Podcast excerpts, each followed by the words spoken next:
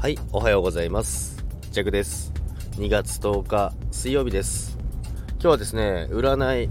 5位から6位だったかな？それぐらいだったんですけど、まあまあなところでですね、で、欲しいものが手に入るということで予算内なら買いなさいということだったんですけども、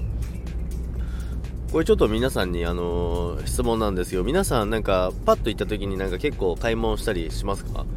なんか私これ占い見ててちょっと思ったんですけども、弱は衝動買いとかって一切ないんですよね。まああの内容にもよりますけどね、これ前からあの、なんていうんですか、欲しかったものですごい安かったりとかっていうものがあれば買うんですけども、で、なおかつ今使うか必要性があれば買うんですけど、本当にあの、例えば服見に行ったとしても気に入るのがなかったら一切買わないんですよね。だから、もう本当にお店行っても全然、あれも欲しいな、これも欲しいなって全然ならないんですよね。もうそもそもこれを買いに行くって言って目指して店舗に行くので、なかなか衝動買いっていうのは私ないんですけども、まあその時に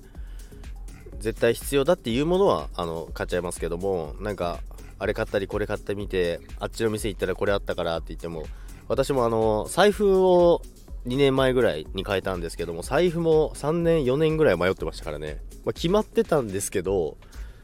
なかなか買わなかったですね。で2年前ぐらいにもう買うって決めてもうすぐ買いましたね。東京行って買いましたね。まあ財布も自分でちょっと手に取ってみないと気になって買えないんですけども、まあ、いきなり話飛んでますけどもということで皆さんまあ、占いでですね予算内であれば買いなさいということだったんですけども、まあ皆さんはお買い物どうですか？ウィンドウショッピング行って思わず買ってしまうこととかありませんか？